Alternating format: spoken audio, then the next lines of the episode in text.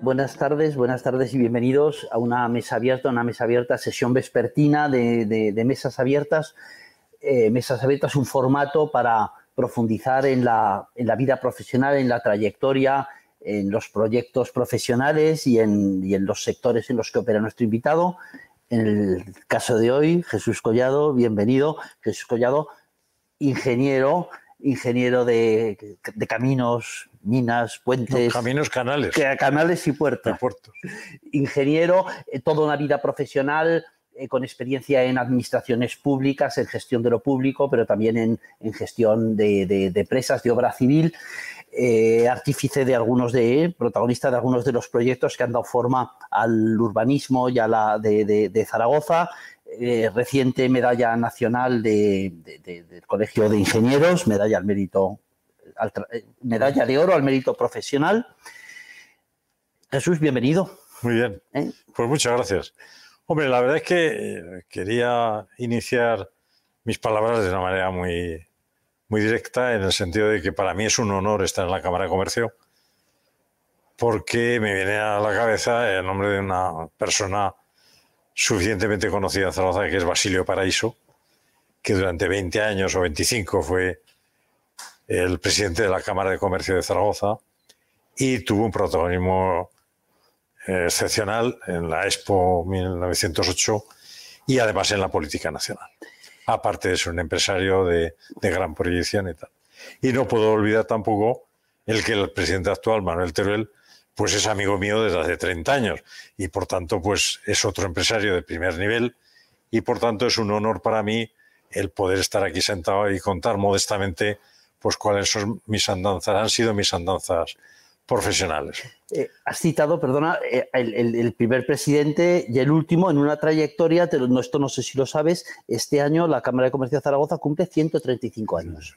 Eh, después del verano estamos ahí preparando algunas cosas para celebrar. Pues enhorabuena, enhorabuena y hay que seguir la trayectoria que, tan ilustres personas. Yo he hecho el principio y el final.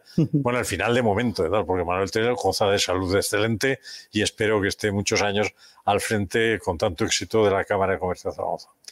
Bien, dicho esto, lo que quería era pues explicar al auditorio eh, bueno, cuál es mi vida profesional y de alguna manera transmitir también qué es a lo que nos dedicamos los ingenieros de caminos en el campo en el que yo mm, he desempeñado mi, mi profesión. Sí, que perdona, que de todas las figuras, eh, digamos, de las modalidades de ingeniería, por no haber aquí escuela ni tradición, yo creo que es junto con la aeronáutica quizá, aunque eso parece que tenemos más claro a qué se dedican, es de las más desconocidas. Pues sí, la verdad es que los ingenieros de caminos es, yo digo que es igual a construcción. Y eso es una simplificación muy, muy, muy grande, ¿no? Porque en realidad detrás de la construcción hay un mundo de, ingeniería, de, trasfondo matemático, de modelos matemáticos, de que las cosas no se caigan, eh, de que hay que hacer cosas para 100 años, que bueno, pues es una especialidad dentro de la ingeniería pues muy concreta. Yo terminé la, la carrera en el año 66. No necesitas que te vaya preguntando cosas, por lo que veo. ¿eh? nosotros solemos preguntar, pedir a nuestro invitado que se presente, que vea su trayectoria, pero veo que tú ya has venido con todo. Eh, debe ser el, tema de ingeniería. yo terminé la carrera, pero he de decir que en aquella época que solamente había una escuela de ingenieros de caminos en España y teníamos a gala de que era posiblemente el centro de estudios de ingeniería civil pues si no el mejor del mundo, posiblemente de los dos o tres mejores del mundo. Cosa que yo creo que es bastante desconocida en España. ¿Pero eso era real o era, la generosidad con la que y os...? Tiene y tiene una explicación. Y la explicación es de que la escuela dependía del Ministerio de Obras Públicas. No, de la, no del Ministerio de Educación, sino del Ministerio de Obras Públicas. Entonces el Ministerio de Públicas lo que quería era formar a los mejores profesionales para llevar a cabo el desempeño de su tarea. Y entonces, por tanto, pues no escatimaba dinero en tener una escuela con unos profesores brillantísimos y unos laboratorios de primera línea. Pero tanto en el campo de la eh, electrotecnia, como en el campo de la eh, hidráulica, como en el campo del transporte, como en el campo del ensayo de materiales, en fin, en, todos los campos de, puertos. En Madrid no había un laboratorio de puertos. Entonces, todo eso eh, llevaba a que el centro fuera, como digo, un, un centro de primerísimo nivel a nivel mundial. Y entonces, pues bueno, como había solamente una escuela, pues he de decir que las empresas constructoras de la época pues querían fichar ya a los estudiantes en los últimos cursos para irlos formando a la cultura de cada empresa. Y entonces yo tuve la inmensa suerte de que me fichó una empresa, hoy desaparecida, cuya especialidad era la edificación, si bien su proyección era que quería eh, tener un departamento de, construcción de obra civil que tuviera un tamaño parecido al que era de edificación, que era el mayor de España. Y entonces la primera obra que yo visité, siendo becario, fue una obra de edificación. Es curioso, pero es así. Una obra de viviendas para Endesa, que Endesa no sé si la gente lo sabe, pero significa Empresa Nacional de Energía. Empresa Nacional de Energía. Parece mentira que después de tantos años pues todavía se llame Endesa y no de otra manera. bueno, ahora ya casi se llama Enel. Enel. Pero bueno, eso ha sido una... Pero eso es casi de ayer, casi de ayer. Y a continuación, la primera obra de ingeniería civil que yo visité fue la urbanización de Moratalaz, en Madrid. Concretamente su red de colectores y demás. Y ahí es donde yo me formé siendo todavía estudiante. Y cuando terminé la carrera, pues la primera obra que yo hice como ingeniero de caminos. Pero hablamos de Corominas. De construcciones Corominas. Fue concretamente la dársena de Deusto. Yo lo digo muchas veces y, bueno, pues eh, porque es la que me ha marcado más impronta, porque un ingeniero de caminos nacido en Zaragoza haciendo una obra portuaria, pues tiene su aquel, tiene su aquel. Y la verdad es que me encontré y, y más en Bilbao. Entonces, el, la dársena de Deusto era una obra que lo que permitía era hacer más eh, tolerable para los barcos de la época el transitar por la, por la ría de Bilbao. El acceso a la ría. hablamos de una ría, la de entonces, una ría salvaje. Bueno, una ría sobre, sobre todo, sobre todo muy, exactamente, muy contaminada, no se veía las, las aguas eran todas contaminadas, etc. Y entonces el, la, la base de Augusto venía un poco a mejorar la navegabilidad de la ría. La ría era eh, viable, sobre todo a partir de que la entrada en la barra de la ría la había resuelto brillantemente un ingeniero caminos, Evaristo Churruca, a principios del siglo XX, porque había depósitos de arena y demás que impedían que los barcos pudieran entrar y, por el contrario, si no se hacía algo, pues el, el coste de dragado era brutal. Entonces, el director del puerto de Bilbao eh, hizo proyectos muy importantes para eh, poner al puerto de Bilbao a la cabeza de los puertos comerciales españoles y entonces es cuando se hizo el proyecto del puerto exterior, etc. Pero simultáneamente Bilbao tenía un problema de abastecimiento de aguas importantísimo, es decir, que no tenía agua, vamos, no palabra. Y no sabe mucha gente que en Bilbao se bebe agua del Ebro, porque tanto hablar de, de los trasvases, el agua de Bilbao viene del Ebro viene del embalse Santa Engracia que se bombea a, una presa que está allá en la cuenca del Nervión, que es la presa de Hondúraga, y de ahí se distribuye a Bilbao. O pues si beben agua del Ebro, di que es agua muy aguas arriba del Ebro, porque el agua que bebemos aquí del Ebro es una agua que hasta que no ha venido del Pirineo no hemos bebido aquí agua decente. Pues es agua buenísima de, del, del, embalse Santa Gracia que está en la cabecera del, Ebro. Entonces, eh, yo intervine en, dos actuaciones muy importantes eh, de la abastecimiento de aguas que fue la presa, digo, la, en la presa de Honduras, no, en, el, en la depuradora de Venta Alta y en los depósitos de la margen izquierda, que eran unos depósitos de 13.000 metros cúbicos que tenían una tecnología verdaderamente difícil, con eh, hormigón post-tensado eh, en sentido vertical y horizontal y realmente de primer nivel eh, en aquella época y, todavía hoy como obra de ingeniería civil de primer nivel. Entonces, con eso se resolvió el abastecimiento de Bilbao y a Construcciones Colonial adjudicaron una obra muy interesante en la Costa del Sol. Entonces, esa obra de la Costa del Sol era mejorar la carretera que venía de la época de Carlos III y con el boom del turismo, que era en los años sesenta y tantos, sesenta y, muchos, pues entonces no tenía capacidad para poder eh, habilitar una vía de comunicación de buen nivel. Porque, perdón, te interrumpo un momento. Claro, tú acabaste la carrera en el momento óptimo para desarrollarse profesionalmente en el mundo de la obra civil, ¿no? Puro desarrollismo. Porque el plan de desarrollo es del año 64. Y entonces, por tanto, se empezaba a vivir el desarrollismo con tasas de incremento del PIB pues del 6 o el 7% acumulado anual. entonces, al llegar allí, el ministro de Obras Públicas, que era Silva Muñoz, decidió que el proyecto era pequeño para el turismo que se pensaba y entonces decidió que aquello se tenía que convertir en autovía. En vez de ser una carretera de dos circulaciones con, con arcenes, tenía que ser autovía. Y además... ¿Cuántas autovías había en ese momento en España? ¿Igual no había ninguna? Yo creo que ninguna. Estaría la entrada a Madrid, a lo mejor, de Barajas. La entrada a Madrid, que era concretamente la que había eh, suprimido la entrada antiquísima de la antigua carretera de Aragón, y entonces era la entrada a Barajas. Esa la... Entonces, la transformación de esta carretera en, sobre la marcha en autovía, que además exigió Silva Muñoz que se inaugurara de forma rapidísima, en, en 12 o 14 meses o cosas así. Entonces, eso no ha cambiado, entonces no sería por motivo de unas elecciones, sería por otro motivo. Era por el motivo del turismo, del turismo. Y entonces obligó a hacer un esfuerzo eh, a, la, a, la, sociedad construcciones colombiana que mm, bueno, pues yo dirigí y la verdad es que eh, bueno, pues con mi equipo y tal, pues conseguimos un éxito, se inauguró en plazo, es decir, que en el verano del año 69, es decir, poco más de 14 o 16 meses por ahí, eh, la carretera eh, estuvo en marcha.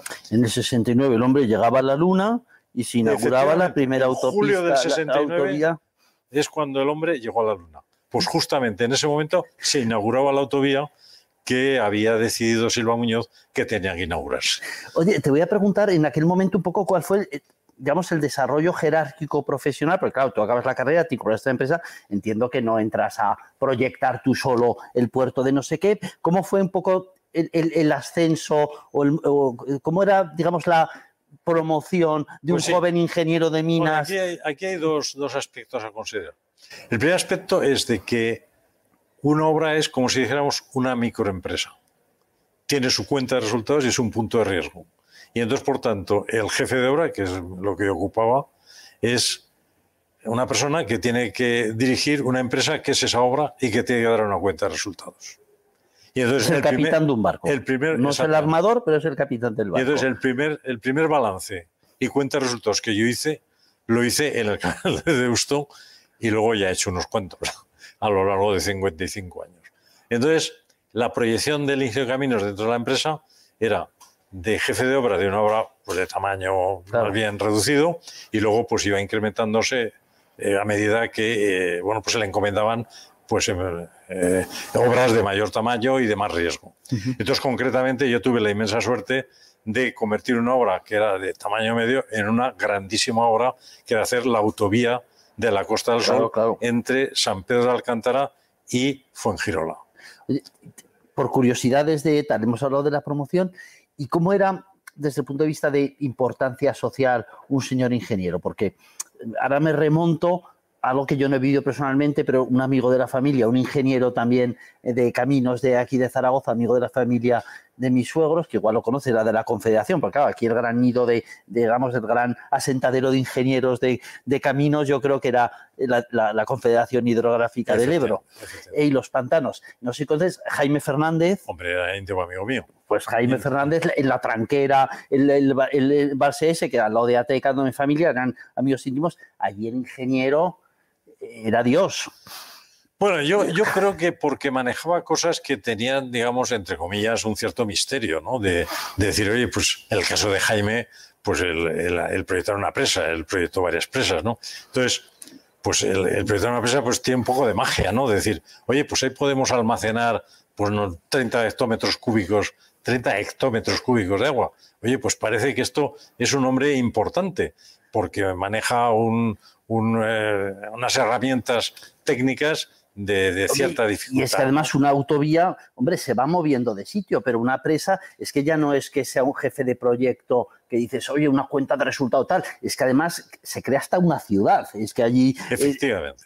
en el caso de la autovía, es un tema en el cual yo me realicé profesionalmente porque eh, tuvimos que eh, abrir una cantera, porque no había en, la zona suficiente capacidad para suministrar áridos para hacer la obra en el tiempo que quería Silva Muñoz.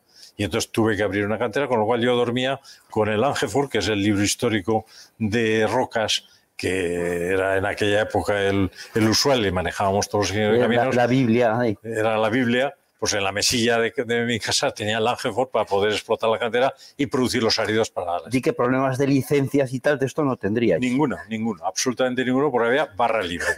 Barra libre. barra libre. Eso sí que no había ningún problema. Transformes el, paisaje. Fíjate qué diferencia entre la presa de la tranquera con la de Mularroya. Bueno, es que eso ya entra otro tema que podemos hablar. El surrealismo, eso ya entra. Es, entra en el surrealismo del medio ambiente y que no es que sea surrealismo, es una realidad que hay que respetar el medio ambiente, lo cual no quiere decir que en otra época no se haya respetado, sino que, porque digamos que sensibilidad hacia el medio ambiente la ha habido siempre. Pero te estoy interrumpiendo, Mularroya es un tema que me gustará hablar en su momento, lo aparco y hablaremos de, de, Mularroya. Y de... Sí, porque verdaderamente en los momentos actuales es de auténtico de, uso diario el tema de Mularroya. Entonces, como digo, el, como tú decías, de la carrera profesional, pues era esa. Y entonces de, eso me provocó, un ascenso, digamos, dentro de la sociedad. Y entonces es cuando yo caí en Zaragoza de delegado de Construcciones Colombiana para Aragón, Navarra, Rioja eh, y Soria. Ese fue mi, mi siguiente escalón, con lo cual pasé a tener ya responsabilidad sobre una serie de obras y demás que había en la, en la delegación. ¿Eso incorpora a partir de ahí también una gestión, digamos, comercial? Claro, porque naturalmente ya pasas a hacer actividad en otro campo que es el de la contratación. Eso. Entonces, en el, en el campo de los ingenieros de caminos, pues la contratación es doble, tanto privada como pública. La pública es por vía de boletín oficial y ahí tienes que hacer tus ofertas y en la vía privada pues tienes que ir a identificar los clientes que te interesan y son solventes para no tener problemas a la hora de cobrar y hacer tus ofertas con la misma seriedad con la que se hace en la administración. Pero es un, digamos, una puntada que vas haciendo poco a poco de ir tejiendo tu red de clientes que te van encomendando pues obras porque las haces bien, en plazo eh, y, sin salirte del presupuesto con el cual has convenido hacer la obra. Y entonces, bueno, pues ese fue el, siguiente paso en la carrera profesional. Y entonces fue interesantísimo porque me permitió, hombre, yo Aragón lo conocía, pero es que gracias a este salto, pues lo conocí profundamente, no solo Aragón, sino Navarra y luego por tema familiar pues conocía también bastante bien La Rioja y lo conocí más profundamente. Y conocí también Soria. Soria además fue una experiencia muy interesante porque una de las obras que hice en Soria fue el Ayuntamiento de Soria. Y entonces, claro, el Ayuntamiento de Soria, que era la rehabilitación de una de un edificio. Eh, claro, porque tú ya como delegado eh, habiendo una dimensión de obra civil, pero hay también una dimensión de obra. Efectivamente. Y entonces, en ese sentido, pues he tenido experiencias interesantísimas concretamente, como digo, lo del tema del ayuntamiento, por ejemplo, de Soria, ¿no? O también en Navarra, pues el tema del Valle del Roncal, que eh, lo que promovía era una eh, mejora muy sustancial del acceso al, a todo el, Valle del Roncal, hasta Isaba, etcétera, ¿no? Allí la, la carretera que lleva allí. En la carretera del Valle del Roncal hicimos una, una modernización que, bueno, pues yo ya no he vuelto por allí, pero vamos, supongo yo que estará. supongo que estará.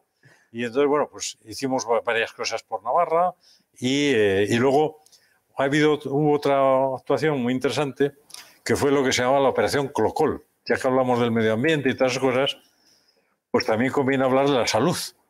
El problema del COVID, pues hay que trasladarse al año 1970. Y entonces vino el problema del cólera. Entonces el cólera provocó una, un plan que se llamó el Plan Clocol, que consistía en depurar las aguas, que hasta ese momento pues solamente se depuraban en las grandes capitales, pero había que depurar también en todos los núcleos habitados.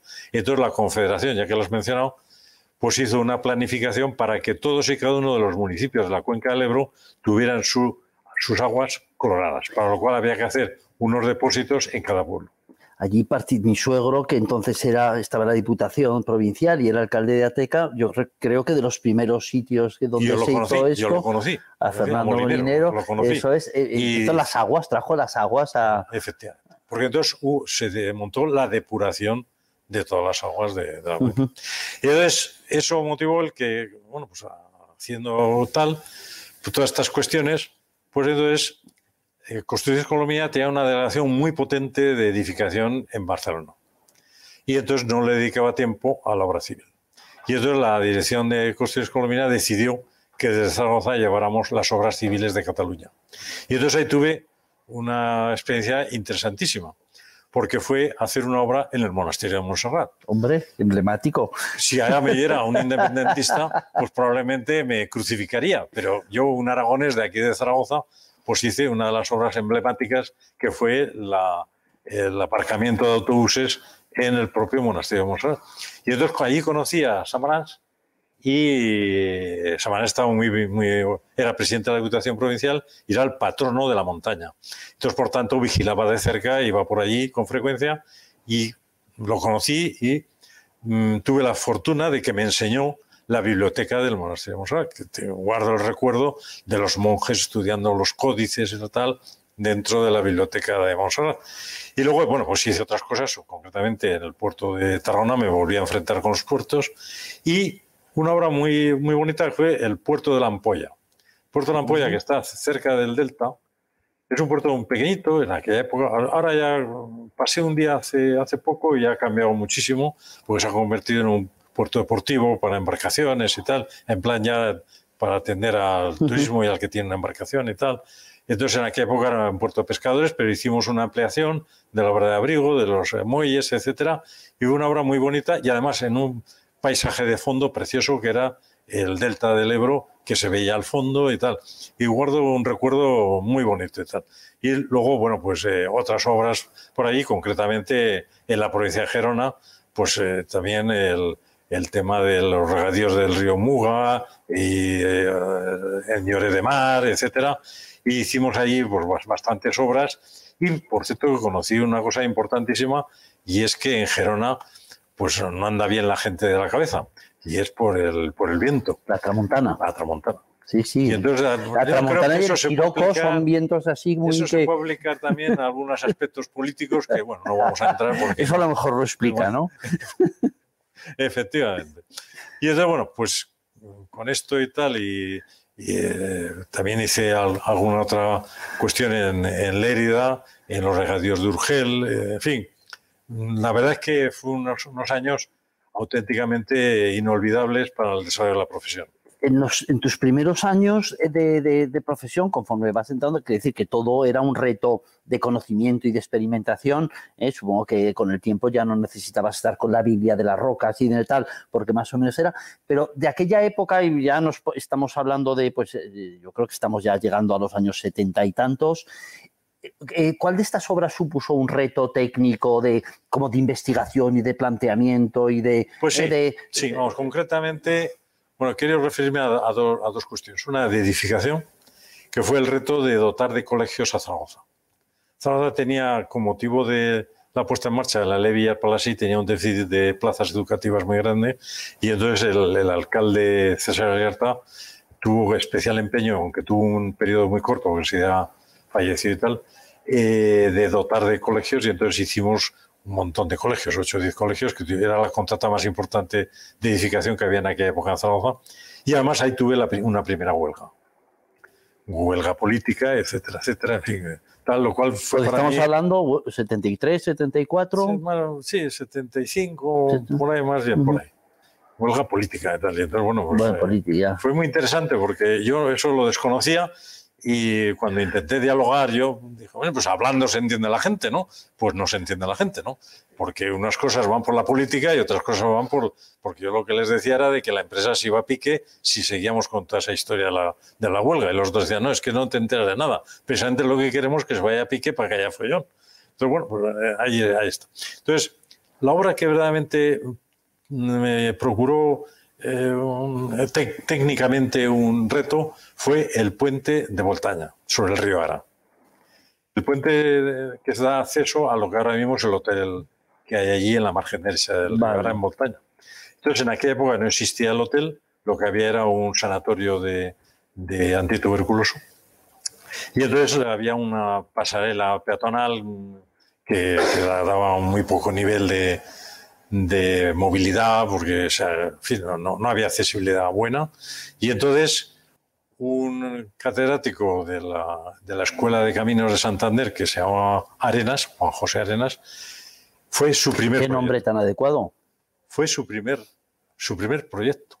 Y eso lo he sabido porque mi hija pequeña, que estudió Ingeniería de Caminos en la Escuela de Santander, explicaba a Arenas su primer proyecto de, puente de, de, Oregón de una luz de cincuenta y tantos metros en, sobre el río Ara, que era verdaderamente un reto tecnológico, sobre todo por la dificultad de estar allí muy alejado de, de un centro con capacidad de aprovisionamiento, etcétera, y luego además sujeto a las avenidas del río Ara. El río Ara, pues eh, no estaba en ese punto con las aguas reguladas y entonces está sujeto a, a, los, por ejemplo, pues a los deshielos súbitos de primavera de las, de las nieves que están en, en, los altos de Ordesa, etc. Entonces, con todo eso, eh, fue una obra de un reto tecnológico importante y que está allí y, Permanece. y, que, me apetece de vez en cuando ir a ver. Sí, sí, hijo. Eh, luego le haremos a ver si tenemos tiempo ya te anticipo que a priori vas tocando temas, una hora de sí muchas horas se nos va a hacer se nos va a hacer cortísimo. Llevamos ya media hora, ¿eh? llevamos la mitad. Llevamos la mitad y todavía nos quedan muchos tiempos. Hablas de, de, puentes, yo cuando imagino tu profesión, digamos, la parte más espectacular de las obras más espectaculares, más bonitas, es la dimensión de los puentes. Los puentes son bueno, de piezas... Eh, de puentes eh, este, y luego hice otro que, que es conocido por, por los aragoneses, que tiene en segunda residencia Salou, que es el puente que une Vilaseca con Salou. Es un puente de proyecto de Torroja, no de, no de don Eduardo, sino de su hijo, de José Antonio, porque son oriundos de un pueblecito de por ahí cerca. Y entonces quería el ayuntamiento, de entonces era de Vilaseca, que hubiera un proyecto de, de Torroja.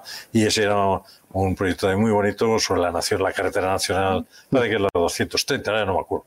Y entonces el además muy estudiado y con una barandilla espectacular de aluminio que le dota de un, remate muy bonito, muy bonito. El, Hablas de la Nacional La numeración de las carreteras, ¿eso es obra también de una mente de un ingeniero? ¿Eso cómo se pues organiza todo ese mundo? que lo ignoro, pero, pero el, caso es que están numeradas. Están numeradas. Hombre, y hay sus criterios y sus tal. Supongo ¿eh? que sí, supongo que sí, pero lo desconozco. Yo hago un inciso personal, yo soy muy, bastante aficionado a un, bueno, no sé si llamarlo juego, ¿eh? es una aplicación que se llama GeoGuessr, que te aparece una visión de Google Street View y tienes que ir avanzando, mirando, buscando indicios, porque luego te tienes que geolocalizar en el mapa con la mayor precisión posible.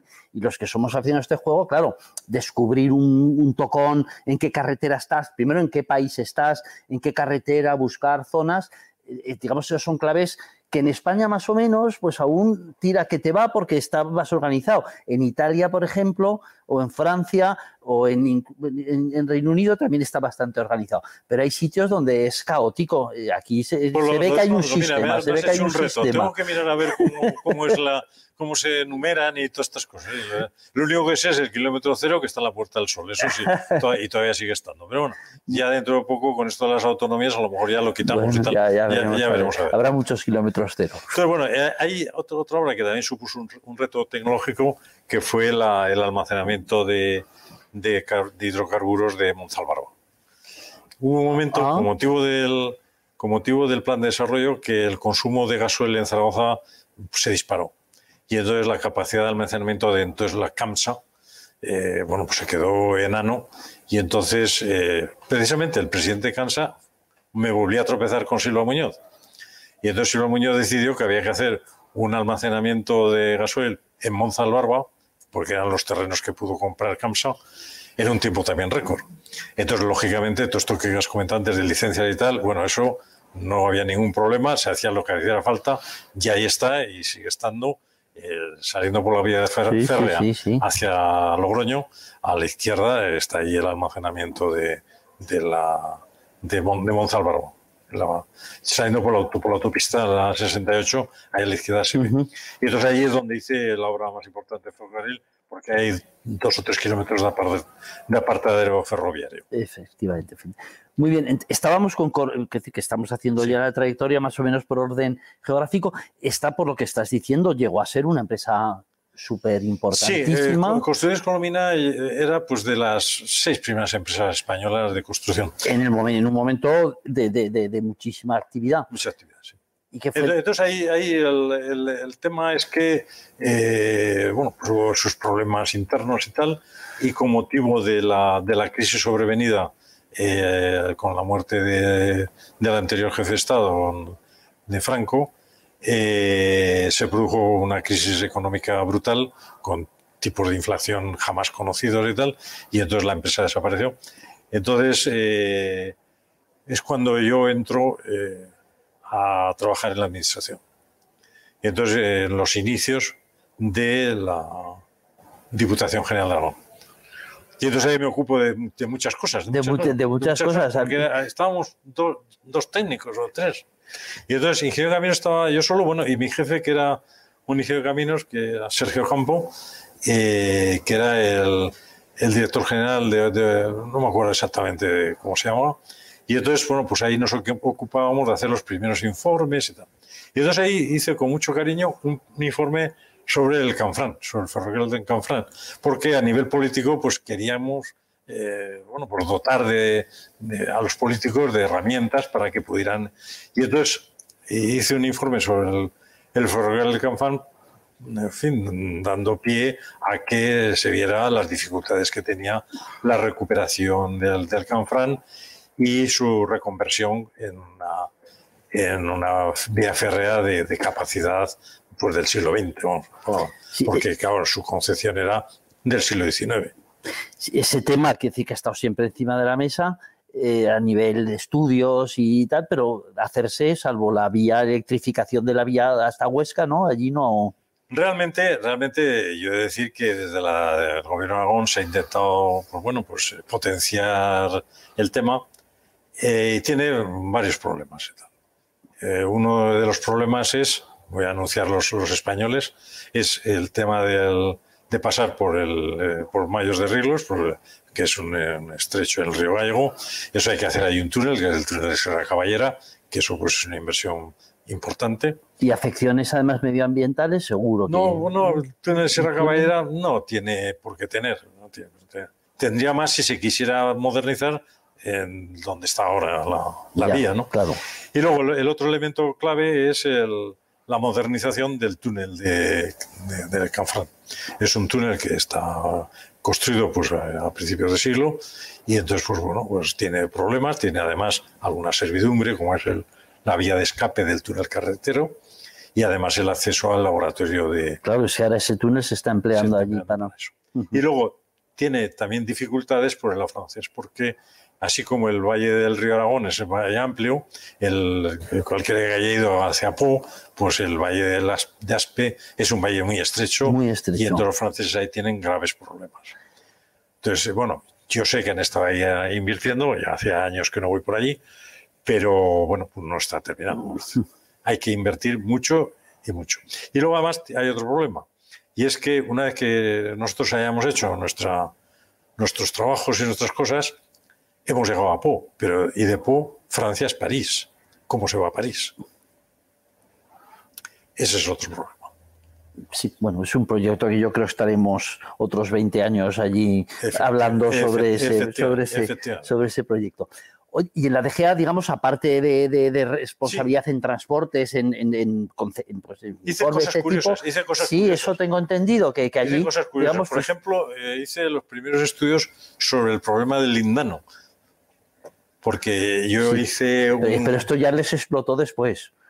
Bueno, los primeros estudios se hicieron estando yo allí eh, en este tema y concretamente eh, bueno, yo me hice un, un máster sobre ingeniería ambiental y entonces eh, hicimos los primeros estudios sobre el lindano, que luego andando el tiempo eh, me ocupé de, llevarlo a cabo en, en Sardas. El, el, vertedero de Sardas, ahí había dos vertederos, uno era de Sardas y el otro no me acuerdo. El más fácil era el de Sardas. Ese, eh, yo estando ya trabajando en Ausini, es el que llevé a cabo con un proyecto de José María Villar, compañero mío que trabajó el tema también y hizo el proyecto y yo hice la obra en Sardas. y ahí se resolvió mediante el confinamiento de, de, los residuos del lindano en Sardas y ahí está, y funciona, hasta lo que yo sé, ha funcionado bien. Porque la crisis que hubo del lindano en Sabiñánigo hace como tres, cuatro años, esto... Bueno, yo conocí al, al que era director de la fábrica, que está todavía en marcha, pues en los años 80 o cosas así. Y al poco tiempo que entró en crisis se cerró y ahí se quedó el lindano para ver que, lo, que otros lo resolvieran. Y entonces yo modestamente pues ahí aporté. Y luego todas las cosas que hice en la, en la EGA que fueron muy interesantes fue, que no tiene que ver con, con todo esto, que es el primer informe de viabilidad de la radiotelevisión aragonesa allí, allí ya tendrías más problemas, porque yo creo que los políticos dejan hacer en casi todo, menos cuando aparece la palabra televisión, que se vuelven todos locos. Pero fue muy interesante porque me permitió viajar a, a, Barcelona y conocer de cerca el nacimiento de la, del monstruo que es TV3. En aquella época estaba en sus comienzos. Nosotros estábamos modestamente haciendo los primeros renglones. Allí ya tenían estudios, los de San Juan de Espí, etcétera. Y entonces, bueno, pues yo eh, eh, fui por ahí a husmear y aprender y tal, y ahí lo reflejé en unos cuantos folios que los dejé cuando ya me fui del, gobierno de, trabajar del gobierno de Aragón. Y luego el otro tema interesantísimo que yo ahí eh, intervine con un jefe realmente que muy notable, que fue Andrés Cuartero, consejero de presidencia, con que formaban tándem con, con Santiago Marraco, al cual yo lo admiro porque fue un presidente excepcional, conocía Aragón de maravilla y tenía una cabeza muy bien amueblada y sabía lo que llevaba entre manos. Y entonces intervine en la rehabilitación del Pinatelli. Porque eh, políticamente el gobierno de Aragón necesitaba tener una referencia física de ahí un está. Espacio emblemático. Lo que no podía ser es que el gobierno de Aragón inicialmente era un sótano en la Diputación Provincial. Después ya consiguió Olea que le cedieran el edificio de la Plaza de los Sitios y consiguió además el alquiler de lo que ahora mismo es una tienda de comercio que está en la esquina de. No, me acuerdo cómo se llama, en la esquina de lo que era el antiguo Banco de Crédito Zaragoza. Y que era eh, el que luego cayó en manos del Banco Central y que es Independencia 32. Vale, sí, sí, donde estaban luego tributos. Exactamente. Bueno, pues antes de que estuviera. Ahora Máximo Duty. Exactamente. Pues antes de que estuviera de tributos, yo tuve ahí despacho. en el, y ahí hacía todas estas cuestiones y tal y cual que estamos hablando y tal. Y luego ya cuando pasamos a la Plaza de los Sitios es cuando ya vino Marraco y entonces ya nos ocupamos del tema de la rehabilitación del Pinatelli que fue una obra modélica, el proyecto... Claro, allí ya no había barra libre de licencias como antes y esos edificios allí, esas construcciones que le quitan un poco de vista desde un lateral, esas ya no se podían tocar. No se podían tocar. Bueno, la verdad es que el, Saturnino Cisneros, que ya ha fallecido, era un gran arquitecto, hizo un muy buen proyecto. Y yo modestamente, pues bueno, actué ahí como gestor del mismo, incluso como contratista de algunas, eh, monté una pequeña empresa constructora dentro de la administración para hacer determinadas cosas. Y la verdad es que se trabajó muy bien y muy a gusto y bueno, y ahí está el éxito de tener una referencia de lo que es. Lo que pasa es que es un edificio que está puesto al revés. Claro, claro, claro. Porque la puerta de entrada es a la, a la Plaza Aznares, esa es la de, la de verdad. Pero claro, es por razón de urbanismo histórico. Porque claro, la, y la Zaragoza importante estaba hacia el otro lado. Exactamente, exactamente. A la calle Pinatelli. es así, que ahora están denostada porque hay líos. Pero bueno, es así. Entonces, bueno, pues el, eh, eso es así. Y se intentó de alguna manera hacer un, lo que yo llamaría una jurianea, es decir, una residencia para el presidente, pero políticamente se vio que era una inversión. Bueno, estaba de consejero José Antonio Viescas, con lo cual yo lo admiré muchísimo porque era un magnífico catedrático de estructura económica y como consejero de, Economía y Hacienda de la, del gobierno lo hizo francamente bien, pero era un buen administrador. Y entonces, bueno, pues ponía sus límites a lo que se podía y se debía hacer. Y entonces la jurianea que se quería hacer en, en aquella época, pues no salió y entonces, pues ahí está. Entonces esa es un poco la, la, historia del Pinatel, que es interesante y sobre todo se podía rematar con relativa facilidad sin más que quitar de allí la jefatura superior de policía. Esa es la, y entonces ya tendría presencia física. Sí, o sea, no hay por qué tocar esos edificios de viviendas. Eso es imposible. Eso es imposible. Es imposible. Pero la Jefatura Superior de Policía y, sí desde que... ambiental hay un cedro magnífico entre medios edificios que ese tampoco se puede tocar. Pues tampoco. Entonces, bueno, pues el, el, sí, tenemos que decir que, que, eso fue una actuación sumamente interesante y yo la verdad es que eh, disfruté mucho eh, tanto técnicamente como con trabajos de gestión, etcétera, porque además allí me, me implicaron en el, en el tema del urbanismo, pero a tope, y me nombraron vocal de las tres comisiones provinciales de urbanismo, y entonces yo tenía que asistir a las sesiones de las tres comisiones provinciales. Las provinciales de urbanismo, eh, que los, eh, por ponernos en contexto, pues, es decir, los, el urbanismo es una competencia municipal, pero en determinadas dimensiones requiere que una comisión, la comisión provincial, provincial de urbanismo Exacto. diga eh, lo que no pasó en Marbella en su momento. Efectivamente, efectivamente. efectivamente y ellos funcionaban muy bien. Eran en, aquella época los presidentes de las comisiones provinciales eran los presidentes de las diputaciones provinciales, con lo cual me permitió, me permitió tener pues, eh, relación con Caspar Castellano, con, con Román Alcalá y con este, ¿cómo se llama? El de Huesca.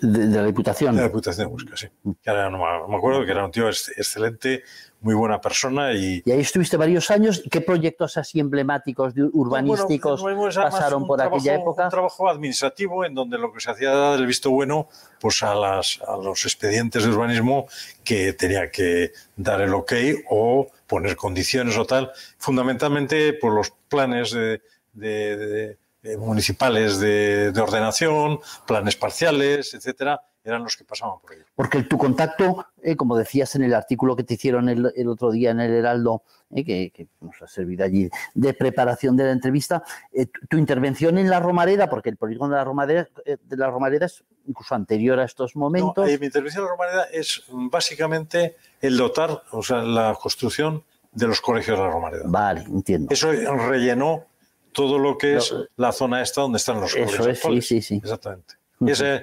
fue, mi intervención en la Romaredo. Y luego otra intervención urbanística de cierto interés es la transformación del Paseo María Agustín.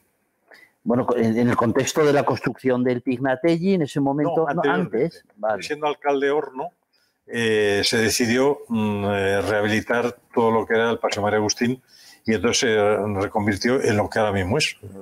Tanto eso como la avenida Selmo Calabé. No sé si has visto, alguna vez habrás visto el mural que tenemos aquí en la escalera, que es, eh, luego te lo enseño, es la, Plaza Basilio Paraíso visto desde la altura, posiblemente desde el edificio que, que hace esquina, desde arriba, que hace esquina en Sagasta con Gran Vía, donde se ve el principio del Paseo de Pamplona, el inicio de María Agustín, está la Puerta del Carmen, pero no están construyendo el convento ese que allí, evidentemente no está Ebrosa, es una foto del año 64, ¿eh? de una ciudad con trolebuses que no tiene nada que ver con la de... Pues con la de ahora. Justamente eso es lo que yo transformé. Eso es, por eso te lo digo, por eso te lo digo. A partir de allí eso ¿eh? cambió la ciudad moderna. Efectivamente. ¿eh? Porque, bueno, claro, eso supongo que va unido a, las vías de circunvalación, los cinturones, porque claro, si ves esta foto, una de las cosas que te llama la atención es Valencia, Teruel, es decir, los coches que iban de Teruel a Valencia pasaban, de, bueno, Teruel a Valencia, evidentemente no, eh, de Huesca a tal, a Madrid, a no sé dónde, pasaban por Paseo María, por el Paseo María Agustín, pasaban por la... Remontándonos en el tiempo, la travesía de la Nacional 2 por Zaragoza era la calle Don Jaime. Fíjate. Remontándonos el tiempo. No, no, claro, claro, sí. luego ya se, hizo el. El camino real al final se le sería ese. Luego ya se hizo el, la, la, calle Chegaray y tal, y, esa fue ya la, evolución de la, En la historia del urbanismo es muy interesante, porque eh, te da una visión de por qué se han hecho las cosas, qué sentido tienen, etc. Sí, es entender. En ese sentido tuve mucha suerte, porque cuando hice el proyecto final de carrera, eh, tenía que hacer algunos planos. Y entonces eh, yo tuve la oportunidad de conocer a Emilio La Rodera. Emilio La Rodera era el arquitecto que el ayuntamiento le había encargado que hiciera el Plan General de Ordenación Urbana del año 68. Y entonces yo iba, eh, tenía el estudio de Madrid, que era catedrático de urbanismo de la Escuela de Arquitectura de Madrid, y entonces, eh, pues bueno, era un hombre encantador, absolutamente encantador. Me ayudó mucho en el proyecto final de carrera y, eh, y me explicó en qué consistían las pautas del encargo que le había hecho el ayuntamiento, que consistía en que Zaragoza el Ebro tenía que ser el eje de la ciudad. Porque se quería imitar a las grandes ciudades, como por ejemplo podía ser Londres o podía ser París. Es decir, París es el Sena, Londres es el Támesis, ¿no? Pues entonces, con esa idea en la cabeza, el, el ayuntamiento de la época... Ha estado siempre en las... Eh, cuando alguien quiere proyectar una visión atractiva de ciudad, normalmente para que le voten, siempre sale el tema del Ebro. El otro día, no sé quién, no se me quedó, quién hablaba de otro modelo de, del Ebro que es el modelo actual. Es decir, oye, el Ebro está en el medio, pero no es una ciudad, Zaragoza, volcada al Ebro, como están eh, esas ciudades, sino el Ebro está suponiendo ahora un reducto verde, una, zona de esparcimiento verde, que es otra forma de entender la ciudad, digamos, más próxima al urbanismo posible de Zaragoza, porque no vas a rehacer. Sobre todo teniendo en cuenta eh, lo, que, lo que es el río Ebro en comparación con el Sena o en comparación con el Támesis, no tiene nada que ver su régimen de, caudales y demás, porque claro, hay que tener en cuenta que si no hubiera presas, el río Ebro se podría pasar andando en el verano. Claro, gracias a las presas tan denostadas y tal, pues resulta que, pues que no se puede pasar andando, que hay caudal todo. Y bueno, eh, tan es así como que eh, en ciertos momentos hubo eh, una concesión de canalización del Ebro, en donde se pretendía que hubiera barcos que mediante esclusas pudieran llegar hasta el Fuentes de Ebro o por ahí, no Esa era un poco la, cuestión. Entonces, claro, eso fuera un, era un proyecto inviable porque el, el Ebro no tenía caudales para, para hacer esto a ver, normalmente en este tipo de, conversaciones la parte de la trayectoria profesional eh, ocupa la primera parte. Aquí es, en realidad estamos haciendo un repaso súper interesante de distintas pues hay otra cosa que nos dejado que es muy interesante, al cual tengo mucho cariño, que es el Centro Comercial Augusta. Vale, no, allí voy, porque en realidad eso es posteriormente tú dejas. Eh, Dejo la administración precisamente. A medias, ¿no? Porque trabajas también para un para un organismo público, el INI, ¿no? No, no antes. Yo, dejo la administración porque eh, hay una entidad financiera, es Banco Bilbao, que me busca para dirigir el, proyecto del Centro Comercial Augusta. Y entonces yo dejo la administración precisamente por eso. Vale, entiendo. ¿Sicione? Sicione. Y entonces durante cinco años me dedico a hacer eso con unos dolores de cabeza sí que, que te reencuentras con la toxicidad. ¿eh? lo del lindano no es nada comparado con lo que te encuentras allí. Precisamente ahí hicimos una, eh, una obra interesante que fue confinar las tierras contaminadas con plomo. Claro, claro, que ese fue el gran, digamos, el, reto. está en una bolsa en la cartuja con una repoblación forestal y tal igual, y, y ya, ya no, no, se ve. el sarcófago de Chernóbil de la Cartuja. exactamente. Y entonces, bueno, pues durante cinco años me dediqué a eso. Entonces, cuando se terminó lo de lo del Augusta. Y, eh, digamos, la ordenación de tráfico de allí, el nudo Sicione es también. es el famoso nudo es es una historia, vamos a ver, bajo el punto de vista técnico, Bajo el punto de vista técnico, el nudo de decisión es prescindible completamente.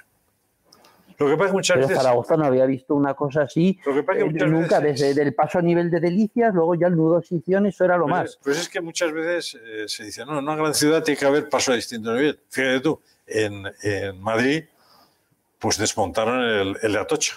El escalestre de Atocha se desmontó. Claro, es otra ciudad, otro concepto de ciudad. Es otro concepto. Entonces, concretamente, el, tráfico en donde estaba el, el, escalestre de Atocha no pasa nada, discurre perfectamente. Bueno, pues eso es trasladable a lo que estamos hablando.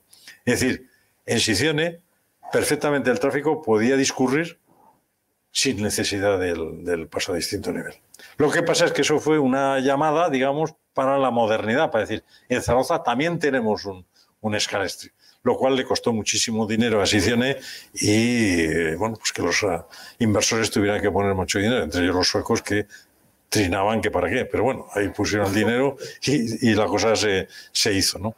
Y se terminó y, y bueno, creo que el centro comercial quedó muy bien y sobre todo el parking es el mejor parking que hay en Zaragoza por su amplitud, su facilidad de maniobra, etcétera, etcétera. Hombre, y es además un parking muy divertido porque si vienes en dirección Zaragoza desde allí, pasas por el nudo, entras, te, tal, sí, sí. Ojalá. Eso se resolvió perfectamente porque era una obsesión no solo de decisión y mía personal, sino de continente, que ahora vimos Carrefour, en donde el consejo delegado, que era Merdeval, pues decía que es que a un supermercado, a un hiper, que era este el caso, había que llegar con facilidad. Y entonces eso se estudió en profundidad para que desde cualquier punto se pudiera acceder. O en su momento era lo más, que decir, esto es como el MUS, en Vido, en Vido más, que decir, lo de los centros comerciales de esta ciudad, cada uno que viene arrasa con todo, se lo queda todo, se pone a otro nivel hasta que llega el siguiente.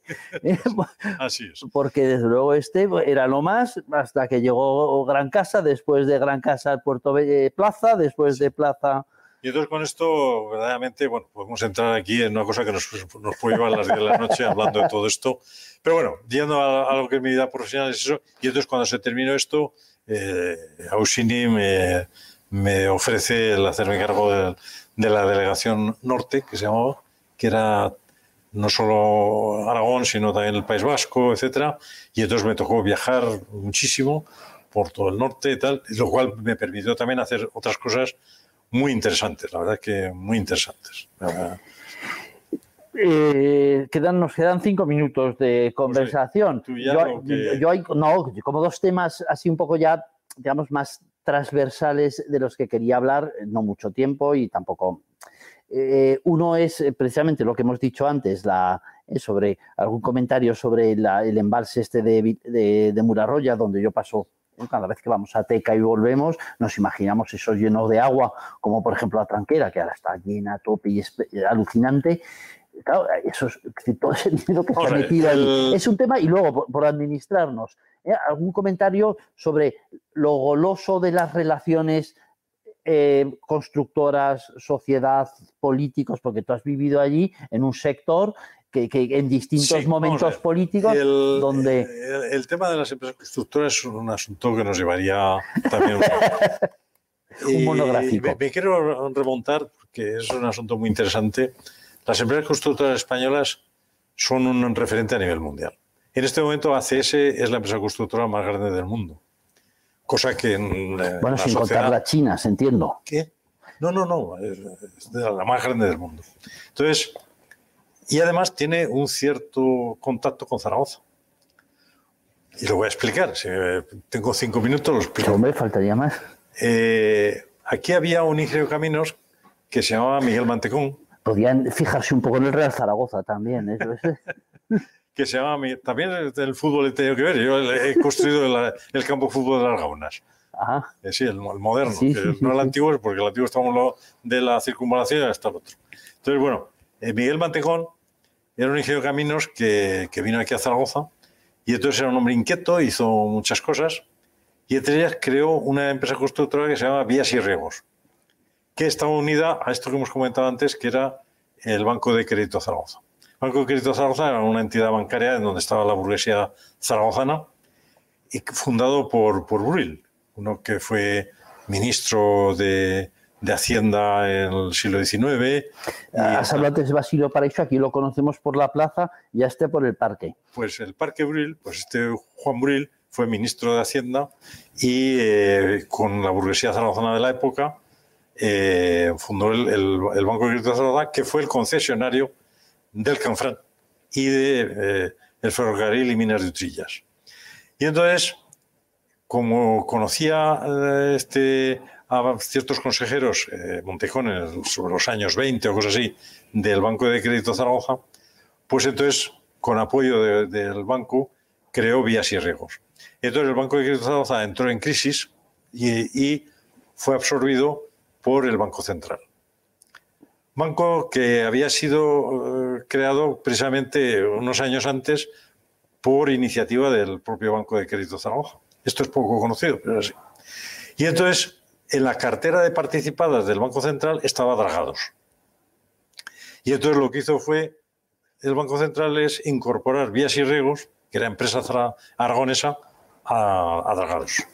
Y entonces es una empresa, una, una mm. cosa poco conocida, pero que. Sí, como lo hablantes en Endesa Enel con Eléctricas Reunidas de Zaragoza, que forma eh, Efectivamente. Bueno, pues Mantecón también fue consejero de, de Eléctricas Reunidas, incluso presidente de Eléctricas Reunidas, hasta que al final Ibercaja se lo quedó y luego, eh, se, pasó a, Endesa y bueno, pues eh, ya desapareció y, demás.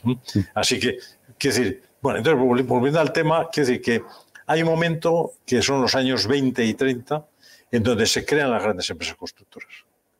Concretamente el eh, Agromán, eh, vías y regos, eh, entre canales y tábora, todas estas se crean a, estos años y Dragado se crea en el año 40. que fue otro momento también desarrollista, ¿no? Desarrollista, efectivamente, con la dictadura de Primo Rivera y entonces eso da una tradición de, y, todas pilotadas por ingeniero de caminos, basada en un catedrático de la Escuela de Caminos que se llamaba José Eugenio Rivera, que fue el introductor de la tecnología del hormigón armado en España. Entonces, eh, eso era una novedad. Ahora nos parece que es una cosa absurda, ¿no? Dice, pues hormigón lo hace cualquiera, ¿no? A principios del siglo XX, pues era una novedad tecnológica y José Eugenio Rivera es el que la trajo en España y, de paso, hizo eh, una escuela de, ingenieros brillantísima, Aguirre Gonzalo, José Entrecanales, Eduardo Roja, etcétera, tal, que montaron empresas constructoras, bueno, Eduardo Roja no, que fue un investigador y, y bueno, pues eh, una figura mundial en el campo del cálculo de estructuras. Entonces, con esto quiero decir que el, sector de las empresas constructoras hoy en día sigue siendo una punta de lanza de la economía española en el mundo. Totalmente de acuerdo. Oye, y eh, por terminar, el tema de Mularroya, y, y tema de es que se... yo, ya has mencionado Jaime Fernández Moreno. Cuando yo llegué a Zaragoza en el año 70 o 71, eh, yo tenía algunas obras con él y había terminado de hacer el estudio de aprovechamiento integral del río Jalón, que incluía ya la incluía presa, la presa y pero ya con Estoy hablando del año 70. Pero con ¿eh? esta concepción, porque es una presa, es que yo no, yo no entendía nada hasta que me eso es hasta que me documenté. No, no, oye, cerramos el río Grío, pero el agua viene del jalón del, de, y, y, pues junto con la tranquera terminan de hacer la regulación. Del río que viene, fíjate tú, del año 70 o 60 y tantos. Y ahora estamos diciendo que mire usted que el impacto y no sé qué, no sé cuántos. Vamos a ver. a ver, si hay un impacto, que, lo habrá siempre, hay un impacto medioambiental, pero si en ese desierto hay un impacto medioambiental, es que yo no sé dónde se puede hacer el agua un embalse. Es un, es un bien estratégico. Y por tanto, el que posee el agua tiene una fortuna. Es igual que el petróleo. Eh, eh, toda esta historia del petróleo, pues toda la, digamos, geoestrategia eh, mundial ha venido totalmente regida por el tema del petróleo. Los conflictos israelíes y bueno, no vamos a entrar. Y entonces el agua es uno de ellos. Y entonces, en un país como España, que es relativamente seco, lo que tenemos que hacer es atesorar el agua. Es nuestro bien estratégico. Y ya está. Y esa es, esa es la historia. Y además utilizarla bien, administrarla bien. Y entonces, bueno, pues utilizarla para lo que nos parezca. Pero si no la, si no la tenemos embalsada, no la podemos utilizar, porque el, agua se va al mar. Es decir, no, no, no tiene solución. Tiene problemas, claro. Por ejemplo, antes se mencionaba el delta del Ebro. El delta del Ebro es un problema porque, claro, al haber hecho presas en el río, no tiene aportes. Y entonces el delta del Ebro está en regresión. Hay que, se han hecho inversiones importantes para evitar la regresión del delta. Pero bueno, hay que mirar ventajas e inconvenientes. Y entonces el inconveniente mayor es no tener agua para beber, porque si todos nos pusiéramos a beber vino, pues esto sería... Y sobre todo cuando ves que, que, joder, que no hay unos conflictos el Canfrán, ahí surgen conflictos de todo tipo y es una obra que nadie va a coger, eh, bueno, algún día el, todo- el tema del tajo de los trasvases, claro, los trasvases hay algo problemático, ahora es- está, ha vuelto a salir a la palestra que, que van a cambiar la normativa que rige los, las aportaciones hacia el Segura y los de Murcia es el Tajo Segura y los de Murcia, Sí, claro, todo su desarrollo hay, está... Hay una, cosa, hay una cosa que el tema del agua que hay que pensar. Eh, en el agua, lo de beber es lo de menos. Por ejemplo, que haya un trasvase del Ebro, el agua que se bebe en Santander también es del Ebro.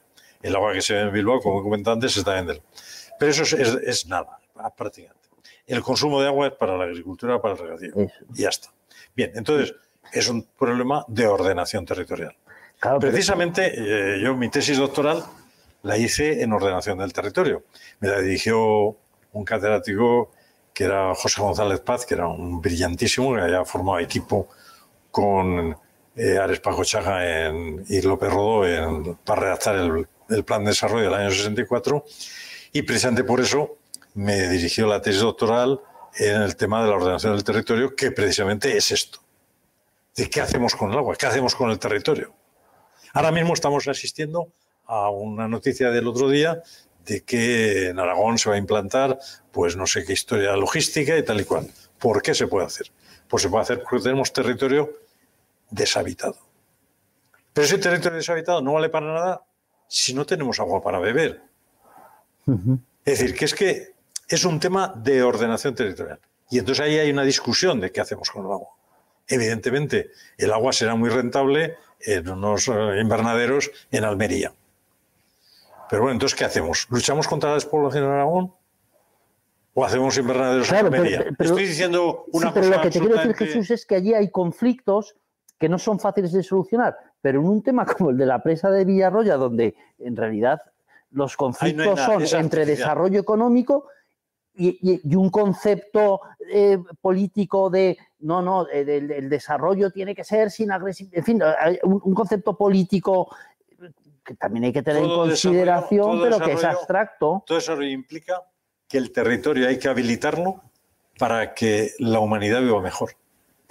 Ya, pero eso choca contra determinadas concepciones que Pero son que las que están son- siendo más son- pero agresivas. Son concepciones ideológicas. Eso. Y es. entonces, al ser ideológicas, Yo creo que son conflictos que deberíamos poder solucionarlos de ese tipo de pero obras. con, Otras con ideología de por medio no se puede. no se puede. Es como lo que contabas tú de las huelgas. No se tales. puede. No se puede. Si hay ideología de por medio, no se puede. Y es así.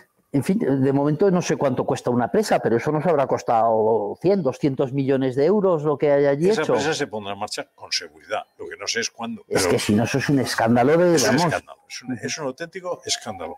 Y luego, claro, entramos de lleno en, en otra parcela que, bueno, no quiero yo entrar eh, nada más que tangencialmente, que es el tema de, de cómo se ha producido esa determinada sentencia, qué es lo que ha hecho la fiscalía, qué tal, que lo desconozco y por tanto no. Pero en tiempos había por ahí algún fiscal que, bueno, pues era propicio a, a todas estas cosas, en fin, que es que tampoco dos por dos son cuatro entre estos temas. Hay alguien habrá que compensarle de alguna manera y este tema se desatascará. Bueno, Jesús, la verdad es que quedan un montón de, Bueno, de no temas, quiero- no pero quiero- el último tema que quiero decir es de que mi última et- etapa profesional eh, ha sido muy lúcida porque yo ya pensaba que esto se tenía, ya había hecho mis, mis últimos pinitos en- en- como contratista, pero me tropecé con un grupo de, de promotores que me subyugaron para hacer grandes eh, proyectos de inmobiliarios y tal, y en eso he estado ocupado durante los últimos 14 o 15 años, muy entretenido, mm, pero, mm, pero bueno, con, con un desierto. Predicas y hay poco es. Ya, o sea, Poco, si entiendo bien lo que poco, quieres decir es, Poco. esto consiste en poner de acuerdo gente que en condiciones normales serían competencia para sacar adelante. Jo, Efectivamente. jo, pues allí hace falta Es un- dificilísimo. Dificilísimo. No sé si más en Aragón que en otros sitios o en todos sitios Yo igual, pero En efectivamente es difícil en igual, todas porque fíjate tú en Madrid con la Operación Chamartín, la Operación Chamartín se inició en el año 90 y todavía no se ha hecho ni un kilo de hormigón. Fíjate. Y esto es el proyecto de Hídricas, ¿eh? que es el que Efectivamente. en tu... El grupo este de promotores que hay en Hídricas son los que me subyugaron en su día para hacer cosas y hemos intentado hacer cosas y es predicar en el desierto. Bueno, Es lo que le dio de pasar a, a Santiago cuando vino a Zaragoza con lo de el tema de la Virgen del Pilar y todo esto, pues parecido. bueno, oye, los, los íberos. Jesús, Muy bien. oye, hemos disfrutado mucho, hemos aprendido mucho. Yo por lo menos he disfrutado contando mis No, cosas. no, los, y todo. los sí, oyentes sí. ya no sé, Bueno, pero bueno. ya veremos, ya veremos. ya, eh, veremos a ver cómo, eh, cómo, cómo funciona luego este vídeo. Eh, pero vamos, el que no lo haya visto se ha perdido una conversación muy interesante que supongo que interesará más a lo mejor a determinadas personas, eh, que los que tengan curiosidad. Eh, luego le preguntaré a Arturo, eh, que es de, bueno, ni millennial, será po- post-millennial, eh, a ver si conocía algunas de estas cosas de la historia de, de Zaragoza. Jesús, muchísimas gracias. Gracias a vosotros. Muy bien. Encanta estar aquí. Bueno, gracias a los que habéis estado aquí con nosotros.